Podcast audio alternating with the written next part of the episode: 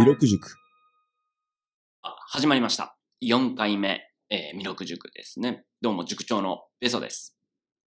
今回はちょっと優しいテーマ、タイトル、森の妖精ということで話を進めていきたいと思うんですが、まあ、結論から言うと、僕がコーチであった木こりのおじいちゃんですね。ほんと背も低くて、多分60、160あるかないかぐらいの小柄な70代のおじいちゃんだったんですが、まあ、本当、勉強させることが多いなというおじいちゃんに出会いました。まあ、2、3年前ぐらいに、えー、高知に3週間ぐらいですね、農業と林業の体験に行ってきましたと。で、農業ではもちろん、えー、農家さんのところにお世話になって、で、林業では、こういうキコリーさん。まあ、いわゆる、うん、自伐林家とか言われたりするんですけども、自分で山を持ってて、で、そこの山の木を切って、木材として売るっていうのが、まあ、メインの収入になったりするんですけども、で、何が妖精だったかというと、まあ、ほんと不思議な話。木の声が聞こえるって、おじいちゃんは言ってたんですね。で、何の声やねんっていう話なんですけど、ここから、えー、現代の日本、特に日本の、えー、社会問題にも関わってくるんですけど、とりあえず気を切らなきゃいけないっていうテーマがあります。でも、一般的な感覚、僕もその話を聞く前までは、え、木切ったらあかんのじゃないのっ。まあ今やったら砂漠化が進んでるとか、地球温暖化の原因は木を切りすぎてるんじゃないかっていう疑問が浮かぶと思うんですけど、一回整理しないといけないことが、まず必要な木を切って、不必要な木を切らないっていう原理原則に基づかないといけないと。じゃあ必要な木、えー、今回は残すべき木って考えたときに、まあもちろん木の役割として山の土砂崩れを防ぐとか、二酸化炭素を吸って酸素を出すとか、まあそういうものですね。そういうものを切ってしまってるものが多いのが、いわゆる環境破壊につながる森林伐採ですと。まあアマゾン奥地の森がどんどんなくなっていってるみたいな話ですね。これ何を切っちゃいけないかっていうと、自生してる。自然がそのまま生えてる。人間の手が加わってない森とか山の木を切っちゃダメですよっていうことですね。に対して、切らなきゃいけない木っていうのは、人間が植えた木っていうのは、間引いていったり、それこそバッサリいってしまわないといけないというものがあります。で、なぜ今それが特に問題になってるか。これ昔はなかったんですね、こういう問題が。なんでかっていうと、えー、一昔前ですね、日本が高度経済発展するにあたって、もうとにかく資材が必要だ。っていうことで、まあ家を建てるにしろ、何かを作るにしろ、大量に木がいると。で、機械化が進んだので、どんどんどんどん材料がいるってなった時に、まあ政府主導で、日本全国に木を植えろっていう号令が出ました。で、日本各地、もうそれこそ、えー、国が予算を出して、えー、地方が予算を出して、植林がむちゃくちゃ多く進みました。で、木材として使いやすい杉、ヒノキを中心に、もう日本全国で植林だって言って植えまくりました。で、これにはしっかりと、まあガイドラインというか、こういう風に育てて、こういう風に、えー、手入れしていけば、まあ20年後、30年後木材になって、えー、いい素材がいっぱい手に入るよね。っていうプランで行ったんですけども、そこで予想外の出来事ですね。海外の木材を大量に安く仕入れれるという、まあ、割り込みが入ってきたわけですね。で、もちろん人間、楽な方、楽な方を選びますから、10年、20年待つより、今安い資材が入ってくるなら、もうそれ海外のでいいんじゃないの？ということで、まあ、特に大型の商社ですね、総合商社なんかが海外から大きい船でいっぱい木材を仕入れました。そしたら、最初のプラン通りであった木をしっかり切って、えー、間引いていって、強い木だけ残していって、いい質の木を資材にする。っていうのに対して、どうしても木を切るのって手間なので、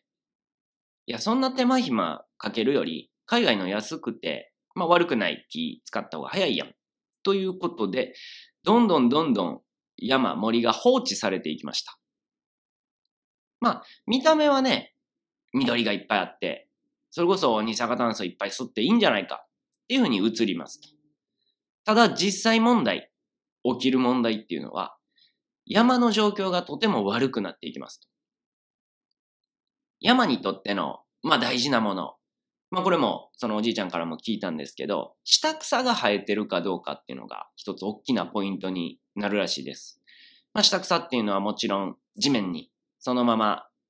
地面からひょこひょこっと生えてる草木ですね。で、大きい木が放置されていくと、緑が、葉っぱがいっぱいできて、枝もいっぱいできて、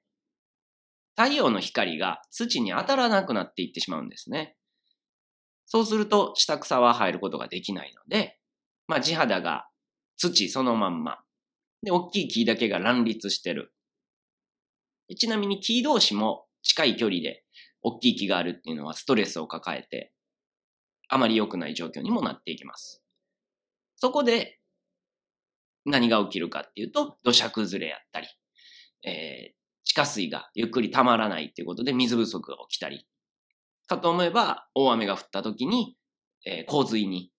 地下水で溜める力がなくてしまって、大水の川の氾濫が起きたり、っていうことが起きてしまってるっていうのが現状ですね。で、日本全国、本当同じような問題で悩まされてるんですけども、まず一つは日本人全員がほとんどその問題を知らないっていうことがまず問題ですね。やっぱり訴える人の、まあ声も小さいですし、で、じゃあその問題なんで起きたのとか、えー、どう改善するのっていう話になった時に、やっぱり大企業だったり、それを先導して、こういう悪くなる状況っていうのを予想してながらも、え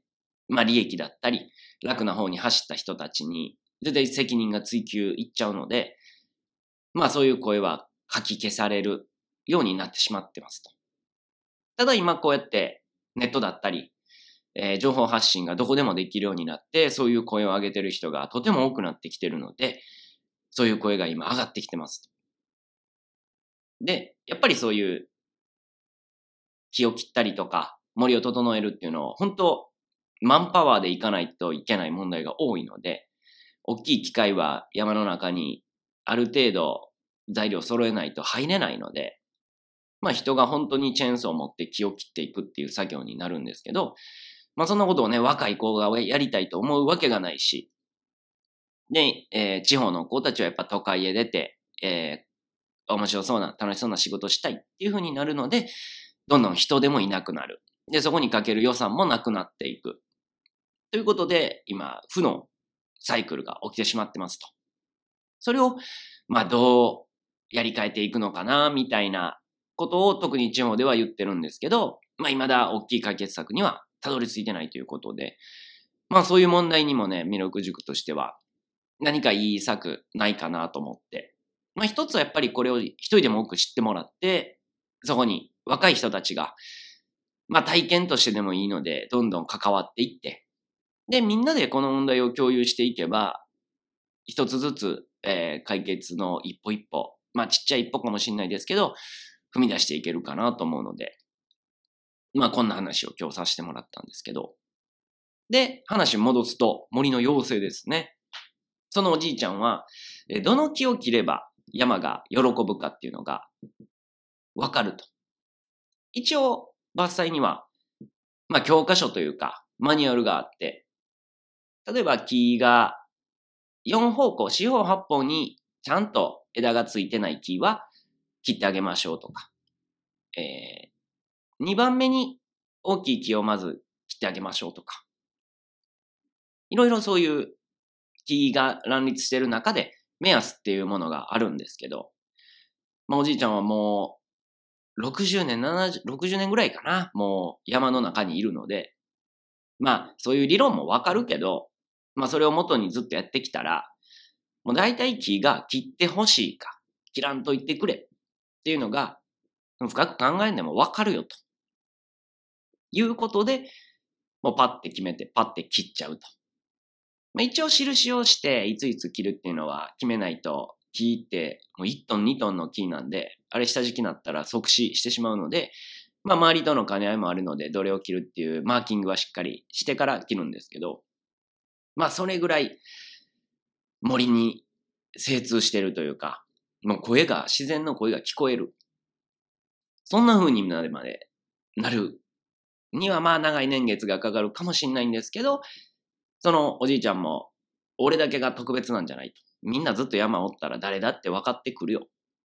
ていう風におっしゃってたので、まあ確かにそれは何のことにおいても言えるのかなと。まあずっとね、同じことを長くやってれば慣れっていうのもあるんでしょうけど、特に、まあ自然ってやっぱそういう声を発してるから、聞こうとしてない人には聞こえないよと。でも聞こうと思って接していれば聞こえるからねと。いうことで、まあそういう木を切るおじいちゃんが森の妖精みたいでしたというお話でした。まあこれからもね、こういう環境についてだったり、えー、っていうのもテーマにして、じゃあどういう政策が必要かとかを、ちょっとまあ問題に対してアプローチしていくようなこともプロジェクトとして立てていきたいと思うので、まあ、興味あればご質問等、えー、していただければと思いますんで、引き続きよろしくお願いします。ということで、今回はここまでにさせていただきます。ではまた。Thank you.